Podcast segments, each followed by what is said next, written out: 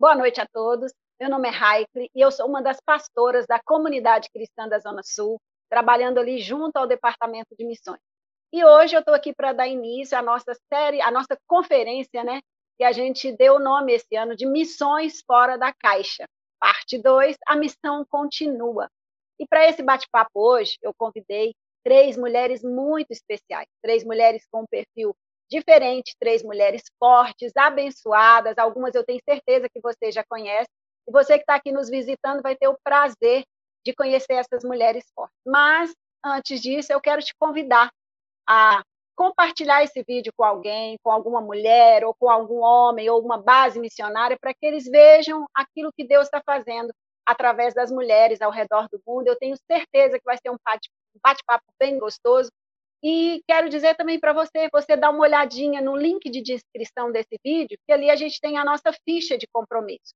Lá na comunidade, a gente faz um compromisso com missões de seis em seis meses. Cada membro é incentivado a ofertar emissões, a patrocinar, a padrinhar um missionário, né, para que a obra do Senhor ela avance. Então eu te convido, dá uma olhadinha na nossa ficha de inscrição, é, na nossa ficha de inscrição, o link aqui embaixo e a gente tem também o nosso QR Code que está aparecendo aí para você. Você vira o seu celular no QR Code, a ficha abre, você preenche, envia para a gente, você vai se tornar um parceiro nosso por seis meses, podendo renovar para depois. O importante é você se envolver de alguma forma, seja orando, nos ajudando aí com a, ficha, seja divulgando esse vídeo para que mais e mais pessoas sejam alcançadas, tá bom?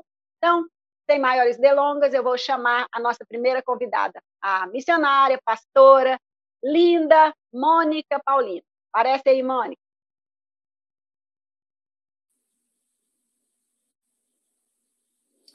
Boa noite, pastora. Tudo bem?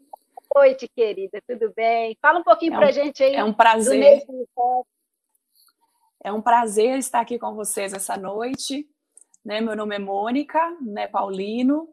Eu sou mãe do Davi da Zoe, sou esposa né, do pastor Léo e missionária né, da CCZS aí há cinco anos. E há cinco anos, né, nós está, eu estou, né, em, em, especial aqui na Nations Help, né, a gente cuida aqui de uma área de comunicação, relacionamento com parceiros e várias áreas administrativas também que envolve a visão. E a Nations Help é, é uma missão, é uma missão cristã que executa operações de socorro de crianças altamente vulneráveis aí nas nações. Nós estamos aí há 10 anos, né, pela graça de Deus aí, manifestando o reino de Deus aí nas nações do Haiti e agora no Paraguai, né, nesses últimos cinco anos.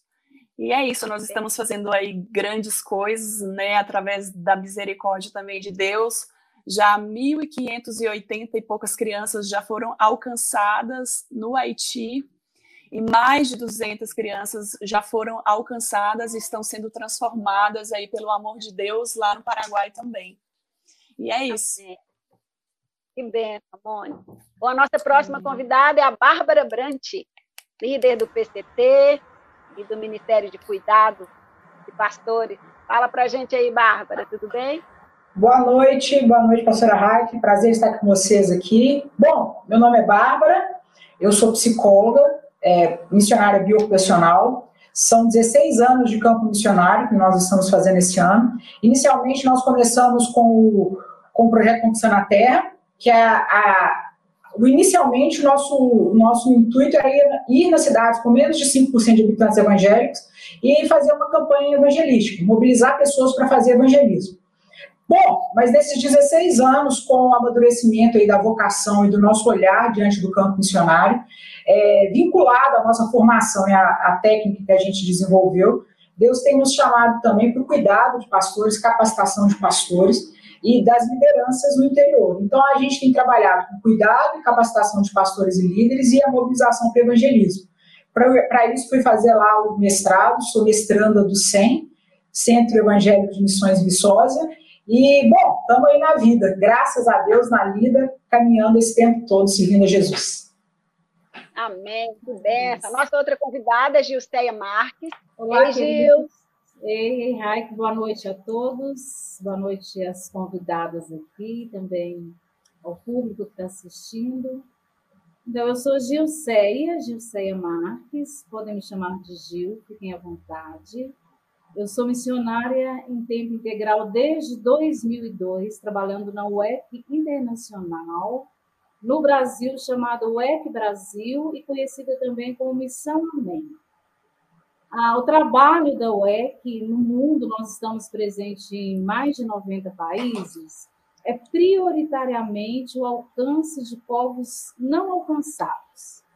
E para isso, então, nós temos é, uma diversidade de ministérios no mundo, entre plantio de igrejas, fundação de escolas, trabalho com dependentes químicos, é, professores, é os mais diferentes ministérios. No Brasil, nós temos uma frente missionária entre os indígenas, e temos também um centro de capacitação, né, de treinamento, o MTC latino-americano. E eu sou missionária na base, trabalho na base desde 2002, sou secretária né, da diretoria, então trabalho na área de administração e mobilização missionária. Mobilização eu faço agora, atualmente, através do trabalho é, do Ministério ECTREC, então, esse trabalho é especialmente com pessoas que desejam ter uma experiência em campos no Brasil ou no exterior de curto prazo, que a gente coloca aí entre um e dois anos.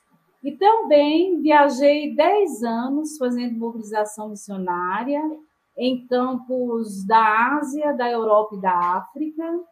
E atualmente eu estou fazendo psicologia, me formo agora em junho, e pretendo também usar essa ferramenta, né, especialmente no cuidado integral do missionário, para contribuir mais ainda com o reino de Deus. Amém.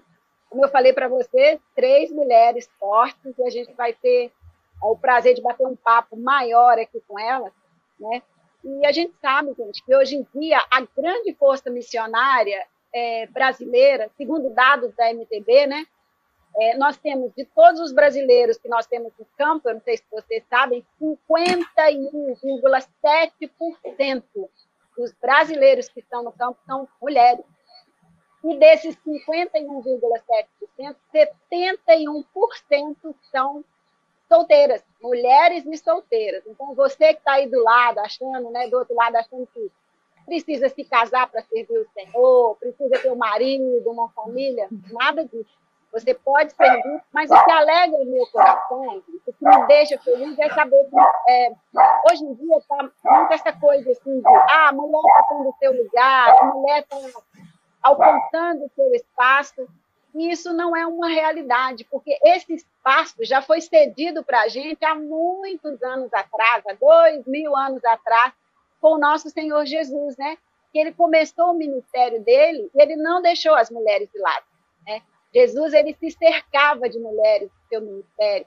Jesus ele conversava com, com mulheres que eram rejeitadas pela sociedade por causa da sua condição é, de mulheres que eram excluídas mesmo, né?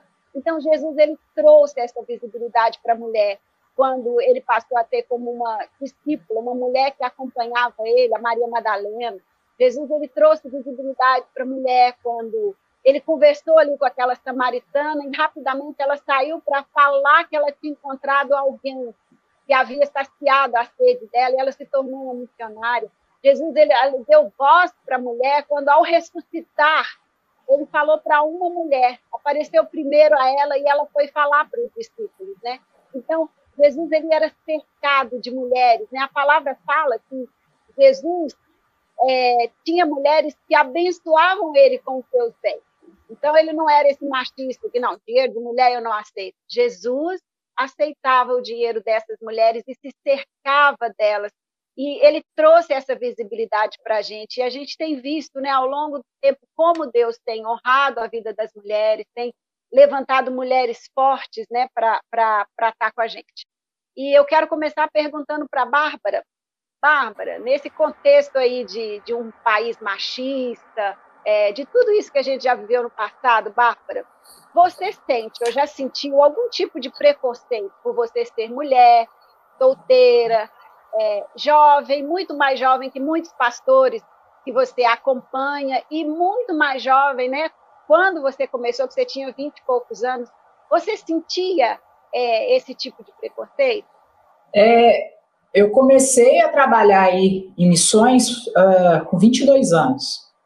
E eu trabalho no interior de Minas, que eu pego é, principalmente o perfil dos pastores que a gente trabalha, é a igreja muito tradicional, denominações tradicionais. É, então, a gente trabalha com pastores ali que me olhavam de cima e embaixo e o que, que essa menina está fazendo aqui? Então, é, eu enfrentei três, uh, uh, três questões assim de cara no começo do ministério, que foi a questão da idade. várias vezes eu conversei com pastores que tinham muito mais tempo de ministério do que eu tinha de vida, por ser mulher e estar na frente de um ministério e por não ter nenhuma é, função eclesiástica, não ser pastora, não ser, não ter nenhum é, PR antes do nome. Isso por muito tempo, é, nenhum tipo. Isso por algum tempo foi um problema. É, mas eu estava até conversando isso com o Lucão. Ah, isso, de alguma forma, eu vejo que reverberou para a glória de Deus. Porque eu trabalho num, num universo extremamente eu falo, né, gente? Pastor é o povo menos alcançado da terra. Trabalhar com eles é uma linguagem diferente, é um povo diferente, é, tem maneira diferente de lidar. E às vezes chegar um homem para trabalhar com o pastor no interior e falar assim: Eu vim aqui te ajudar, eles olham como rivalidade. Então eu vejo que foi realmente uma estratégia de Deus colocar uma mulher é, na liderança para trabalhar com esse tipo de ministério. Hoje eu reconheço isso. Mas lá atrás isso foi um, um, uma grande questão para mim. E é interessante que é, lá no mestrado a gente tem uma matéria que é História das Missões. E isso foi uma questão dentro do próprio universo da, do desenvolvimento das missões no mundo. A, a, a gente sabe que o tema da mulher em todas as áreas é um tema denso, complexo, da mulher ter uma inserção. É, e no mundo eclesiástico a mesma coisa. Até hoje a gente tem a discussão se tem mulher pastora, não tem mulher pastora, mulher pode, mulher não pode. Então, a mulher encontrou uma abertura em missões porque dentro da igreja muitas vezes a mulher não era reconhecida, mas ir para o campo missionário ela podia. E, e é interessante, porque a gente começa a ver é, a mulher saindo para o campo missionário e tendo atribuição é, eclesiástica de poder batizar, de poder é, dirigir os sacramentos, que é, é ministrar a ceia, só em 1860. Então a gente pode falar aí que a mulher está fazendo missões pouco mais de 160 anos para um, universo de 2 mil anos de missões no mundo, assim, declaradamente. Então a gente tem menos de 200 anos da força missionária feminina uma primeira agência que foi da norte-americana. E aí a gente já tem uma, um, um, dado desse da, BN, da AMTB, que é, é 78% das mulheres que estão em campo hoje são solteiras. E eu acho que também isso é um choque, principalmente para a igreja, né? Que a gente, para a gente pregar para esse universo que a gente tem hoje. Porque eu acho que o grande ápice assim, da prosperidade afetiva é nós sermos casados, termos uma relação sólida, casada. Aí você encontrou o ápice da felicidade. Onde é que está escrito isso? Por quê? E você pode servir a Cristo solteira. E a Bíblia fala isso, né? Que as casadas cuidam do seu marido e da sua casa, e as solteiras cuidem da coisa, das coisas do Senhor. E estamos aqui trabalhando, graças a Deus. Amém. E era isso aí que eu queria perguntar para a Gil. A Gil, ela está numa base missionária, né? Já faz alguns anos e tudo. Ô, Gil, é, as pessoas dentro da base, elas ficaram muito tempo lutando com você para te arrumar um marido, achando que você só seria completa quando você se casasse? Como é que é isso? Olha, não só isso já aconteceu, como até hoje ainda acontece. As pessoas têm né, essa, essa questão cultural mesmo de que todas as mulheres têm que ter um marido, têm que ter uma esposa, essa coisa toda, ter filhos. Então, isso vem mundo das culturas, né? Inclusive, as solteiras em campo, né, de que o mundo do, no mundo muçulmano sofrem também esse tipo de preconceito. Mas nós entendemos que essa questão do Estado de ser ou estar sol, de ser ou estar solteiro ou casado, isso é indiferente no, no sentido assim de servir ao reino, de ser feliz com você mesma, de ser realizado em você mesma. Então a gente a gente procura e busca, né, à medida do nosso crescimento pessoal, nós é, superarmos essa questão e sermos felizes, sermos realizadas, né, sermos capacitadas, termos a nossa independência. É interessante que eu já fui, eu estive no Camboja, eu estive na Mongólia, eu estive em Guiné-Bissau e os trabalhos, é, queridos, mais abençoados, trabalhos sociais maravilhosos, foram todos plantados por mulheres e mulheres solteiras. Olha. Então, assim, a partir do momento que nós chegamos nos campos, que nós fazemos amizade, que nós passamos quem nós somos, que o povo passa a confiar, isso independe de, de da pessoa ser mulher ou ser solteira, ou ser homem ou ser casado. Então, é, nós recebemos muitas mulheres, como a Bárbara falou aí. É tão real isso, gente, que agora, nesse tempo de pandemia, nós vamos ter o nosso programa de orientação para novos novos missionários no segundo semestre. E por causa da pandemia, nossa expectativa ela não está grande no sentido de vir muitos missionários, né? Então nós vamos receber talvez menos. E os inscritos já são um casal e uma solteira. Então as mulheres, gente, elas estão sempre disponíveis, né? E Deus vai usar quem se dispõe. E é assim Verdade. que a gente consegue fazer a obra. É. Ô, Gil, e como é que fica, por exemplo, esse número grande de mulheres, já que a gente está falando aqui de mulheres solteiras, uma ah. irmã que está assistindo a gente agora, que tem um desejo grande de servir ao Senhor, por exemplo, e crê que ela tem um chamado para o mundo muçulmano. Ela sendo solteira, como que a base trabalha isso? Como a base faz para lidar com essas situações? Porque a gente sabe que o contexto muçulmano é um contexto diferente, né? Então, uhum. tem espaço mulher solteira no mundo muçulmano? Não tem? Então, as mulheres que, que vão para o mundo muçulmano têm sim espaço dentro daquela cultura que tem ali. A Missão Amém, né, a UEC Brasil, a UEC Internacional, ela treina os seus obreiros para exatamente já estarem assim aptas para as possibilidades dentro daquele campo. Então, assim, tem alguns países que é só através da amizade, é você fazendo amizade ali por um longo período com os vizinhos, com as pessoas, convidando-as, né, para poder ir para sua casa, para conhecê-las e tudo. É, tem países que nós precisamos de enfermeiras que podem trabalhar em hospitais, podem ser professoras, e essas pessoas vão conquistando respeito. Né? Em Guiné-Bissau mesmo, gente, a, a UEC lá em Guiné-Bissau ela é muito respeitada. Assim, é, é, governamentalmente, pelo governo, porque reconhece que aquela instituição é uma instituição que traz benefícios né, para o país. Então, as mulheres, elas, e muito também, muito, e muitas no mundo muçulmano, trabalham também com trabalhos especiais para as mulheres. Então, sempre há uma estratégia, sempre há uma forma né, de se alcançar, de fazer amizade, de estar junto, através das ferramentas e capacitação que cada um tem. E respeitando a cultura, dentro né, daquele espectro cultural ali de acesso às pessoas. Amém. E eu posso testemunhar, viu, irmãos? É, irmãs, eu conheço a Gil, conheço a Bárbara, são duas mulheres solteiras, felizes, resolvidas. Então, se o senhor quiser, né, nós temos nosso amigo Lucão, nosso pastor querido, ele vive fazendo propaganda aí das meninas, da Bárbara, da Gil. Mas, aí, ó, mais uma querendo, tá vendo? Verdade mas é, elas são solteiras e estão felizes. Então, quando se vier alguém, vai ser só para completar, não vai ser assim, achei alguém, agora eu sou feliz. Mas já que a gente falou de duas mulheres solteiras, eu vou chamar aqui para a conversa a Mônica, que é uma mulher casada, agora ela tem dois filhos. E eu queria perguntar para ela, Mônica, mudou alguma coisa?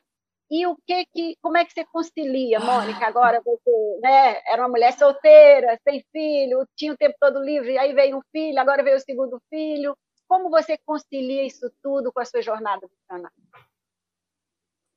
Uau! Olha, eu posso te afirmar que a rotina mudou bastante, viu? Tem aí trabalho dobrado, triplicado agora, né? Mas assim, eu acredito que o reino ele é feito de estações. E para cada tempo Deus tem uma estação específica para cada pessoa, né? E nesse tempo ele falou para mim assim: você precisa abraçar a sua missão de ser mãe.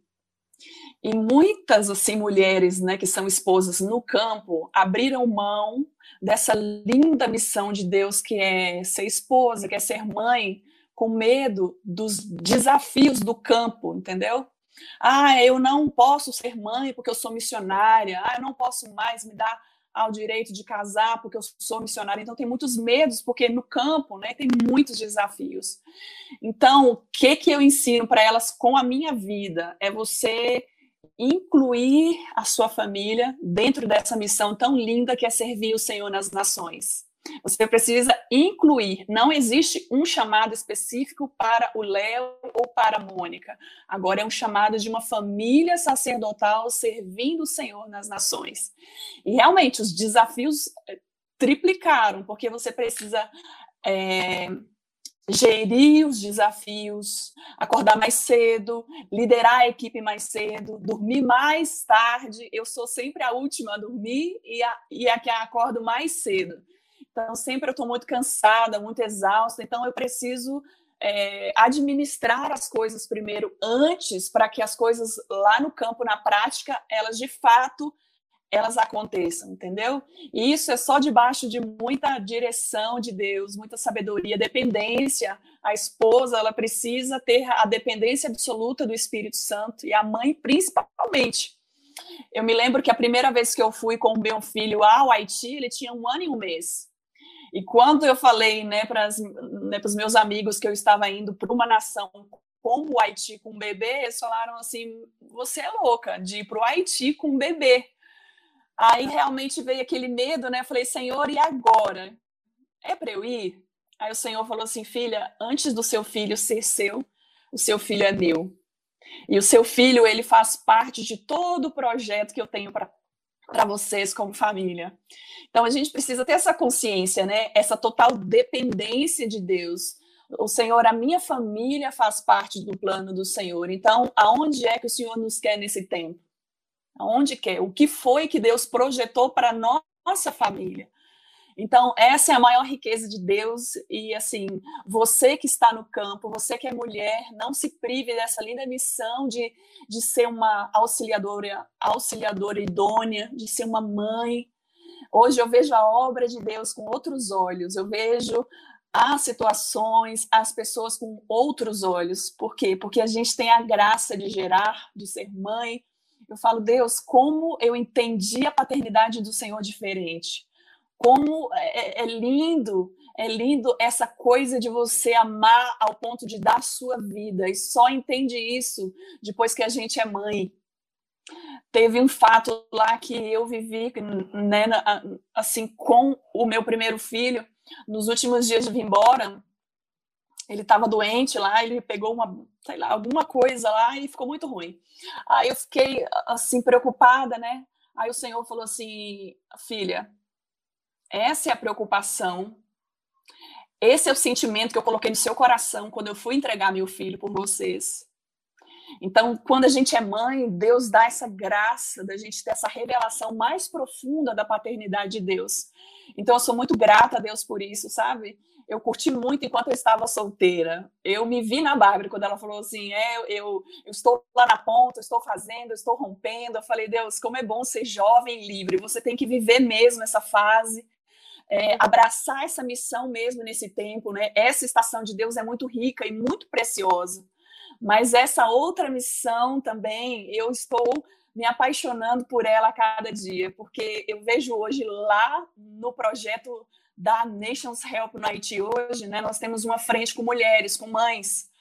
Iam muitas crianças e as mães iam para lá pra, com fome de receber a palavra e não tinha é, nada para essas mulheres. Aí Deus começou a colocar no nosso coração um discipulado voltado para mães, que abraçassem essas mães, que ensinassem elas sobre como cuidar de uma casa, como cuidar do seu esposo, dos seus filhos. E elas têm, assim, recebido de, de uma forma poderosa de Deus né, revelação. Esse, é, essa importância de ser mulher, mas também de ser mãe, de estar posicionada nessa linda missão de Deus. E eu glorifico a Deus por isso, porque cada mulher tem sido transformada com essa missão. E quantos lares que foram abençoados por isso. E Deus ama isso, né? Deus ama a família, Deus ama de todo o coração, e é por isso que ele tem nos voltado para dentro dos lares, porque ele ama a casa, ele ama a família, ele ama o seio familiar. E é isso que a gente está vivendo no campo lá no Haiti, aqui, né, nesse tempo. É, você falando aí, eu me lembrei, meu filho mais velho já tem 22 anos, né? E quando ele nasceu, eu era muito ativa na igreja. Né? Eu sempre trabalhava com missões, eu trabalhava com os eventos, com a organização dos eventos, isso demanda muito tempo.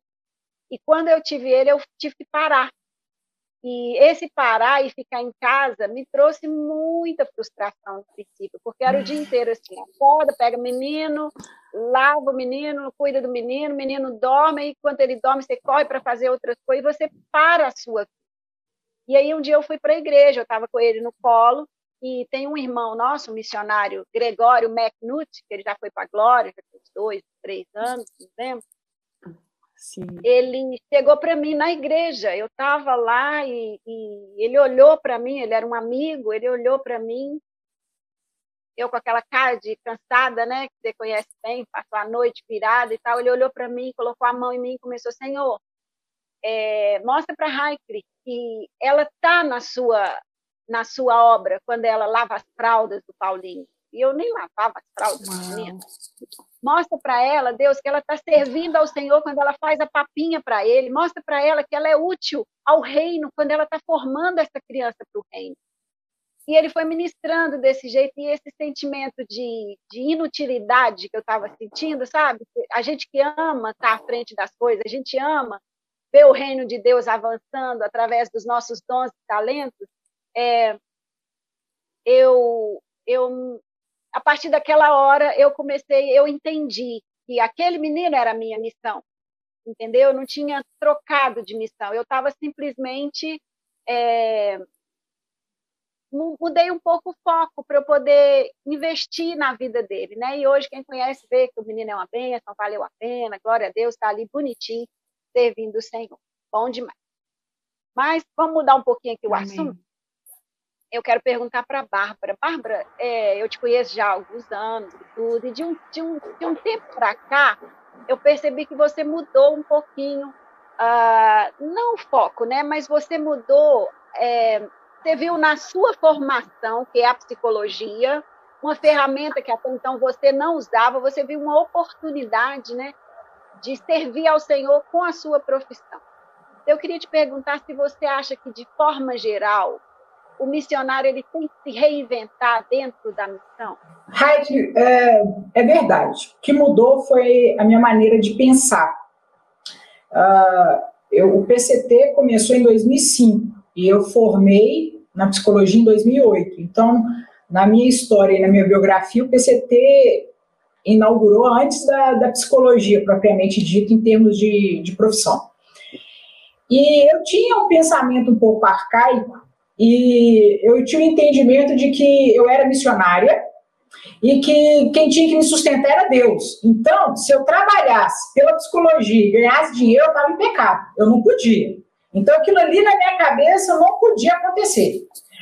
Aí, eh, eu literalmente peguei o, o, o diploma da psicologia e engavetei. Eu, tinha dois, eu tenho né, dois amigos na, na, na igreja, Luana e o Fenelon. Eles começaram a me é, é, cutucar de tudo quanto é jeito. Vem atender, você já tem diploma, você é boa. Não, não posso, eu sou missionária, Deus vai me sustentar. Não vou fazer isso, não posso fazer isso com Deus. E, e fazendo tudo para ir para ser completamente é, é, trabalhar de tempo integral em missões. E teve uma vez que eu estava numa reunião numa cidade do interior, é, com, com, os pastores, que quando a gente vai para o interior fazer uma campanha é, evangelística, eu reúno os pastores da cidade, combino com eles de orarmos juntos até a campanha, eles têm que combinar comigo de encontrar uma vez por semana para orar até a campanha, e a gente faz uma série de capacitação com esses pastores. E a gente fazendo um café de pastores, vamos conquistar a cidade para Jesus, Deus é bom, aquele negócio todo. A esposa de um, de um, de um dos pastores me chamou de lado e falou assim, ô Bárbara, muito bonito esse negócio de ganhar a cidade para Jesus. Esse negócio é não, legal demais, mas eu quero matar meu marido. Esse cara é um inferno dentro de casa. Como é que você ganha a cidade para Jesus e dentro de casa eu quero matar o pastor? Como é que faz isso? Ô, gente, naquele dia eu, eu fiquei pálida, branca, olhando para a cara da mulher sem ter resposta para ela. E poucas vezes eu tive experiência como essa, mas eu senti na hora o Espírito Santo de Deus falar no meu ouvido: eu já te dei a ferramenta e você ainda vetou ela. E naquele dia em diante, Deus começou a me, me, me, Eu fiquei muito angustiada com isso. Aí eu procurei a Luana de novo. É, toda a minha formação na psicologia eu fiz focada para trabalhar em RH. Eu queria trabalhar em empresa, fazer treinamento de, de, de, de, de equipe, essa área de desenvolvimento de recursos humanos. E aí eu comecei a fazer outra, é, comecei a fazer é, formação, escola e tudo para ir para o consultório. Então, desde 2014 eu estou no consultório. Foi aí que, que nasceu o embrião do Instituto Mineiro de Cuidado e Capacitação de Pastores e Líderes, e que eu tive esse olhar voltado não só para fazer um evento na cidade do interior, que é fácil, é, não que não tenha muito trabalho, mas é muito fácil para mim mobilizar dois ônibus, três ônibus aqui, levar 150 pessoas para um final de semana para a cidade interior, fazer um evento, montar um palco, pôr gente para cantar, a gente percorrer as cidades, levar a cesta básica. Isso é fácil. O negócio é como é que eu faço uma igreja que já está no interior, como é que ela começa a funcionar de maneira que ela seja relevante no lugar que ela já está inserida. Isso aí, que é inclusive a minha o tema da minha dissertação lá no mestrado é: eu tenho três pilares para estar tá mexendo. No pastor, trabalhar a capacitação do pastor em termos de, de conteúdo mesmo, trabalhar a emocionalidade do pastor, trabalhar a família do pastor, trabalhar, dar recurso para esse pastor, trabalhar o pastoreio desse pastor, que aí é a igreja, a liderança dele, o que, que ele tem dado para essa igreja, e a inserção desse pastor trabalhando na igreja dele na cultura que ele está inserido, que muitas vezes ele não está sabendo trabalhar nessa cultura. Então, isso ampliou demais a minha cabeça, de uma maneira fora do comum, e, mudou a minha maneira de trabalhar com os pastores. Então, eu saio de Belo Horizonte, em vez de ir lá tomar café com o pastor para fazer campanha evangelística, eu saio daqui muitas vezes para convidar os pastores para ir comer uma pizza comigo. Eu sento com a esposa do pastor e o pastor e a gente senta para conversar, bater papo. Eu, eu, eu tive, eu tenho é, desenvolvido relacionamentos mais orgânicos, de maneira que eu dou para eles uma abertura, uma possibilidade deles, de ser suporte para eles, e eles me procurarem quando eles precisam, necessitam, uh, para de fato desenvolver é, é, aquilo que eles estão fazendo no interior de maneira mais intencional. Foi assim que aconteceu. Então, não é nem reinventar, né, Bárbara? É só ouvir o Espírito de Deus e pegar as ferramentas que o Senhor já nos deu. É, muitas Sim. pessoas acham que a formação secular que ele tem é, é esterco, não serve para nada. Né? E só para o pessoal ficar sabendo, a, pastor, a esposa lá não matou o pastor, certo? Não, não. O pastor está vivo até hoje, graças a Deus, eles estão bem, graças a Deus. Viu? Nessa mesma pegada da Bárbara, né? Em julho, você falou que em julho você forma em psicologia. Você sentiu que era hora de dar essa mudada? Você já fez o caminho inverso, né? A Bárbara, ela tinha uma formação em psicologia, estava abrindo mão por causa do reino, achando-se a espiritual, só sendo missionária. Você era uhum. a missionária, 200 anos ali dentro da base da UEC, e resolveu partir para uma formação para né, servir ao Senhor melhor. Como é, que, como é que foi isso? Então, a minha história é muito interessante, porque quando eu me converti, né, que eu é, recebi a Cristo no meu coração como Senhor e Salvador, o meu sonho era fazer psicologia. E a primeira coisa que Deus colocou no meu coração é que eu deveria remir o tempo, porque eu já tinha perdido muito tempo com coisas que não levaram a nada na minha vida. E uma das primeiras coisas que eu quis fazer, gente, foi estudar. Aí aquela, aquela eu reanimei para estudar, para fazer faculdade, já fui assim fazer cursinho pré-vestibular, e eu tinha o sonho de fazer psicologia.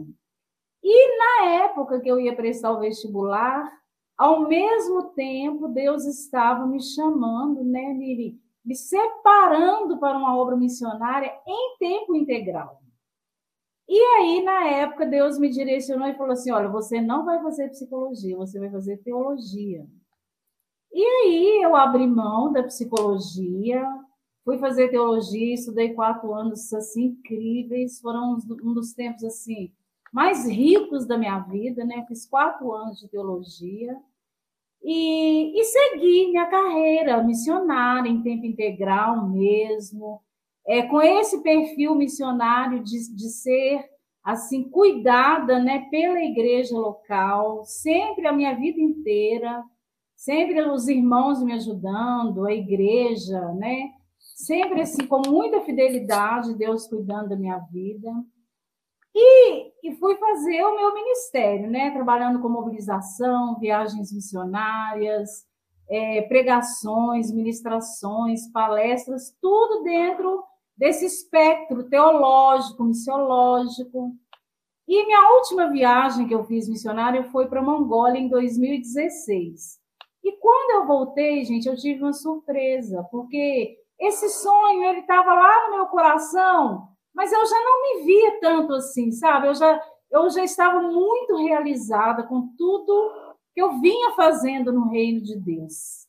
Isso para mim, assim, gente, é uma coisa incrível. Eu amo ser missionária, eu amo a missão Amém, eu amo trabalhar na base, né? eu amo a comunidade, estar ali envolvida no departamento de missões.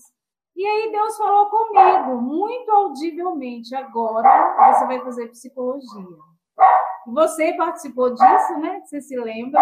A gente na intercessão e eu falando do desejo e já estou aqui agora formando, gente. E assim, na verdade, o que eu sinto agora. Além, além de psicologia, a Gil ama também os cachorrinhos, viu? Esses uau-uau aí, os cachorrinhos. É verdade. além, gente, então o que eu sinto agora é, é que Deus vai. Eu vou continuar nesse espectro de missão integral. Eu não me vejo abandonando isso é montando um consultório, eu não me vejo. Eu me vejo agora com uma nova ferramenta né, para trabalhar naquilo que Deus colocar no meu caminho. E eu sinto, gente, assim, diferente da Bárbara, que fez pensando em recursos humanos, eu já me apaixonei pela clínica.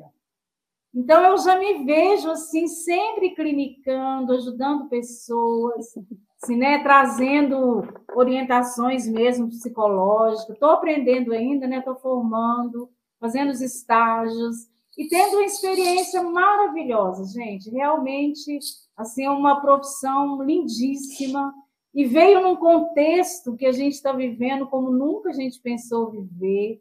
Muitas pessoas necessitadas, né, de de um tratamento interior na alma, de rever suas posições, né, de, de ser tratado, de ser livre. É assim, eu estou achando lindo, gente. E eu quero fazer isso da forma Amém. que Deus orientar. Né? Se for no campo missionário, se for para viajar para ajudar missionários, se for aqui mesmo para ajudar qualquer tipo de pessoa, irmãos, não irmãos, entendeu? Pessoas que ainda não não são né, convertidas. Eu estou aberta. E essa ferramenta, assim, é uma ferramenta a mais para trabalhar no reino, né? Estou muito feliz, realmente. Então, temos tem que estar tá nos preparando sempre, né, gente? Nunca parar, né? A Bárbara está fazendo ali o mestrado dela, a Gil estudando, a Mônica aí colocando gente boa no mundo. E eu queria perguntar para você, Mônica, o que, que te move? O que, que move? Eu te acho lindo. O que, que move uma mulher bonita assim, como você, daqui a pouco pegar um avião e parar no lixão lá no Paraguai? O que, que move uma mulher a fazer isso? E se alguma coisa mudou em você depois que você se tornou mãe? Se você enxerga aquelas crianças com uhum. outros olhos, o que, que mudou? Olha, o que me move é, é uma única coisa, é ver Jesus manifesto no coração de uma criança que você toca lá em um simples lixão, sabe? De você restaurar a identidade de uma criança, né? de falar para ela, olha, você é amada por Jesus, você foi projetada por Jesus, ele habita em você. Então isso para mim é a maior riqueza Teve uma vez que eu estava no Haiti, né? Logo no início, antes de me casar com Léo, e aí eu falava assim: Deus, eu não tenho esse, esse mesmo amor que o Léo tem por essas crianças. Será que é ele meu esposo mesmo? Eu não tenho essa compaixão que ele tem, tão profunda, tão intensa. Aí eu estava andando, né, lá dentro da base da Miriam, e lá dentro tem um campinho, né, de terra, de futebol. E aí o Espírito Santo falou para mim assim: senta aí que eu quero falar com você. E eu comecei a olhar aquelas crianças nuas, brincando de bola ali, era um sol de duas horas da tarde, era tipo assim, 50 graus na sombra, era muito quente. Eu sentei naquele chão e ali eu comecei a chorar olhando aquelas crianças, né, brincar peladas com uma bola velha e suja. E aí o Espírito Santo falou para mim, eu falei assim para ele primeiro, né? Eu falei, Senhor, por que que eu tô sentindo isso? Era uma coisa tão boa, tão boa e, e, assim a glória de Deus estava naquele lugar tão simples, sabe, tão humilde. E aí o Espírito Santo falou assim para mim: esse é o lugar, esse é o sentimento de, de quem escolhe estar no centro da minha vontade. E eu fiz você para esse tempo, eu fiz você para isso. E daquele momento que eu levantei daquele lugar, eu fui batizada com a mesma unção que tem sobre o coração do Léo, sabe? Um peso de compaixão diferente. Então, cada nação que a gente vai, principalmente o lixão, eu tenho uma história né, no lixão. Quando eu, quando eu tinha nove anos, eu saí do norte de Minas Gerais, né, chamado Medina. E a minha mãe foi para o estado de São Paulo, né, porque ela ouvia falar que lá tinha, tinha as grandes oportunidades né, na cidade grande. Então, ela foi com cinco crianças para aquele lugar, né, para São Paulo. E eu me lembro que ela passou tanta necessidade, tanta necessidade ali naquela cidade tão desafiadora, que teve um dia que a gente estava num barraco né, de madeira, nós, ela foi induzida a ir para um lixão. E aí ela deixou as minhas irmãs com os vizinhos e ela me levou para esse lixão. E naquele lixão eu tive várias experiências terríveis, sabe? Naquele lugar o diabo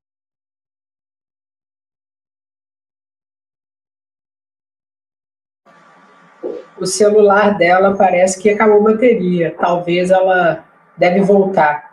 Que pena. Então, gente, é, vamos aqui partir já para os nossos finalmente. A última pergunta, e eu quero que essa seja respondida por todas vocês. Né? A gente sabe que o mundo teológico ele é dominado, em sua maioria, por homens. Né? Mas nós temos algumas mulheres que se destacam também, como a Durvalina Bezerra, a Bárbara Burns, é, tem uma irmã que eu particularmente admiro muito, que é a Tunica. E eu queria que, para finalizar, vocês falassem aí para a gente qual mulher que te inspira, qual mulher que você olha, ou mulheres né, que você olha, admira e fala, está aí um exemplo a ser. Vamos lá, vai. Olha, é... pessoalmente, é... eu li o livro da Tunica, a Antônia van der Hels, é, para mim o que mais me marcou, eu tive, a Tunica me deu duas aulas no mestrado. O que eu mais gostava nas aulas da Tunica é quando ela parava de dar aula e ficava ensinando para gente e contando para gente os casos que ela viveu, principalmente na guerra em Moçambique. Então, assim, a vida dos missionários é sensacional. A Bárbara Burns é, também é uma é uma, ela trabalha bem na área da contextualização, né? Então tem muitos livros dela de contextualização. Cara, eu acho que eu não tenho como é, é, é, pensar uma, uma, uma missióloga, uma teóloga. Tem esse livro aqui que eu gostaria, até deixei aqui para indicar, é, Missões até os confins da Terra, ele, fa ela, ele faz um panorama sobre história de missões. E tem um, um capítulo aqui que é um capítulo é, específico sobre o trabalho de mulheres. E aí é bem interessante o recorte que ele faz sobre o trabalho das mulheres. Mas assim, se a gente for pegar desde ali de Atos, que a gente tem a Priscila junto com a Áquila, tem ali em Romanos, que tem o estudo de Júnia, que Júnia é colocada como uma, um dos apóstolos ali, que todo mundo fala se era, se não era mulher mesmo, tem dissertação sobre isso. O fato é, mulher ela tem uh, uh, um espaço fundamental no desenvolvimento do trabalho da igreja, no desenvolvimento do trabalho de missões, e, e a gente não tem que se abrir mão de fazermos o nosso trabalho, é, não é questão de gênero, acho que o Evangelho veio para libertar, inclusive, a gente desse papel de, de, de sermos é, subjugados por sermos mulheres. Não nós somos maiores que os homens de maneira alguma, não estou aqui nenhum tratado é, de, é, feminismo. Contudo, nós estamos é, é, trabalhando claramente, entendendo o nosso papel enquanto mulher no reino de Deus. Graças a Deus. Amém. Você, Gil? Qual mulher te mostra, qual mulher te incentiva, te faz querer ser parecido? Então, eu tenho uma pessoa, gente, que eu ainda tenho contato com ela, que ela me influenciou muito no início da minha carreira missionária. É, quando eu me converti em 1991, ela se chama Eloni Rosa, é uma missionária assim que nos anos 90, assim, ela foi muito usada no Brasil como uma mobilizadora. Ela trabalhou em Guiné-Bissau, depois ela veio para o Brasil e se tornou aquela mobilizadora, aquela pessoa que ia nas igrejas, né, dar palestras e falava do testemunho dela. Gente, uma mulher assim cheia de força interior, cheia, assim, sabe, de dava aquelas palavras de encorajamento, falava das necessidades dos campos. E eu me deleitava ali, eu ouvia aquela mulher, eu falava assim, gente, eu, um dia eu quero pregar igual ela. Né? Até hoje ela mora no sul, agora ela já não está mais tão, tão ativa mais, mas ela me marcou assim profundamente. Ela foi uma pessoa assim que que Deus usou para me encorajar, para não ter medo, para ir para o campo, para não ter medo assim de se precisar passar assim, né, necessidades. Então, assim, sabe, aqueles pioneiros que vão e fazem o trabalho, né? Então, assim, uma mulher muito especial mesmo que marcou minha vida. Ela, eu tenho ela em alta honra, assim, quando eu penso na pessoa dela, né? Eu conheci, tive, tive a, o privilégio de conhecer a Tunica, a Durvalina, gente, a Bárbara, todas essas mulheres assim maravilhosas, né? E uma mulher muito especial também, que eu já estou acompanhando há muito tempo e que nos ajuda muito também, é uma pessoa chamada Raikli Ferraz, que está aqui conosco e é uma bênção de mulher. Amém, Gil. Obrigada. Agora você, Mônica, fala para gente, uma mulher que você admira. Uma mulher que me inspirou e me inspira até hoje é a missionária Miriam Frederick, que é uma missionária americana, uma mulher cheia do Espírito Santo, uma mulher entregue totalmente à obra.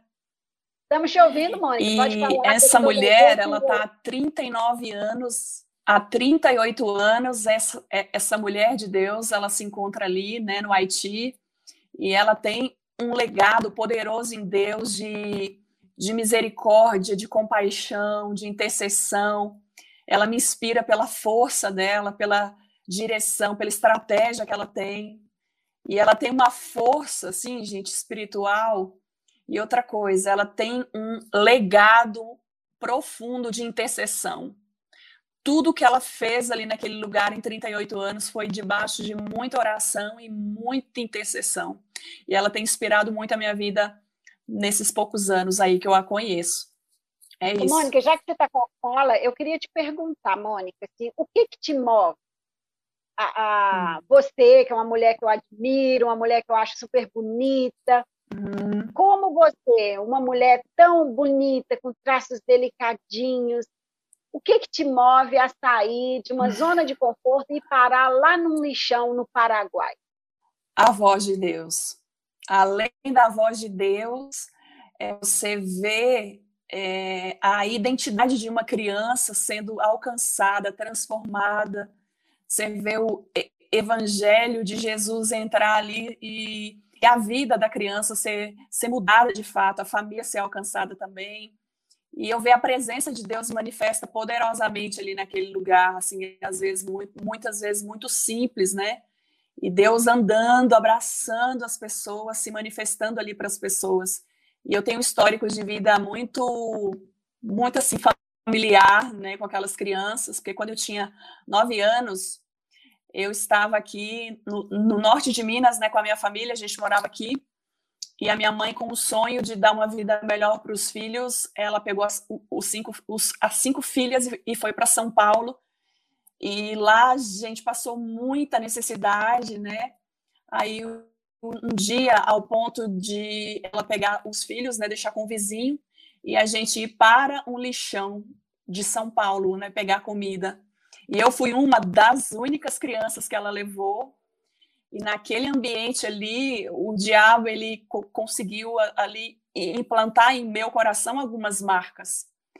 Porém, quando o evangelho entrou aos 28 anos, Deus restaurou a minha identidade no Senhor. E quando eu entro lá naquele lugar, toda vez que eu entro lá naquele lixão, eu, eu sinto o cheiro, eu vejo as coisas ali, eu consigo sentir um peso de compaixão diferente, porque um dia eu já estive do outro lado da história. Então Deus, ele é um Deus de propósito. Tudo que você passa às vezes, Deus, ele vai, ele tem um propósito nisso. Uhum. E aí quando eu vou para lá, ele ele sempre fala isso para minha filha, eu fiz você viver aquela realidade lá para que hoje você vivesse isso aqui com com meu coração. Hoje você consegue abraçar, você consegue sentir a dor de uma criança, porque um dia você foi uma dessas crianças. Então, isso é que me move, sabe? É, é eu ser uma resposta de Deus naquele ambiente tão, tão escasso de amor, tão escasso de misericórdia, de provisão. Então, eu acho que é isso que me move todo o tempo, todo o tempo. Gente, eu quero agradecer demais, viu, a cada uma de vocês, a esse bate-papo gostoso, né? Essa bênção. Alguém quer falar alguma coisa final? Não? Tranquilo? Então eu quero, irmão, você que está assistindo, te incentivar mais uma vez. Tá? Eu quero agradecer só. Amém. Dá uma olhada na descrição do nosso, nosso link aí, a gente tem a nossa ficha. É, se você apontar o QR Code aí, o seu celular para o QR Code, vai abrir a nossa ficha. O importante é você estar conosco. Né? Você abençoando missões, você está abençoando a vida dessas mulheres, ajudando a expandir mais aí no reino de Deus. E a gente, como departamento de missões, está de portas abertas para tirar qualquer dúvida, qualquer pergunta que você tiver, entre em contato com a gente aí através do telefone da secretaria. E eu vou finalizar deixando vocês com um vídeo que a gente fez do trabalho de cada um dos nossos missionários da comunidade. Deus abençoe vocês. Até a próxima. Fiquem com Deus. Tchau.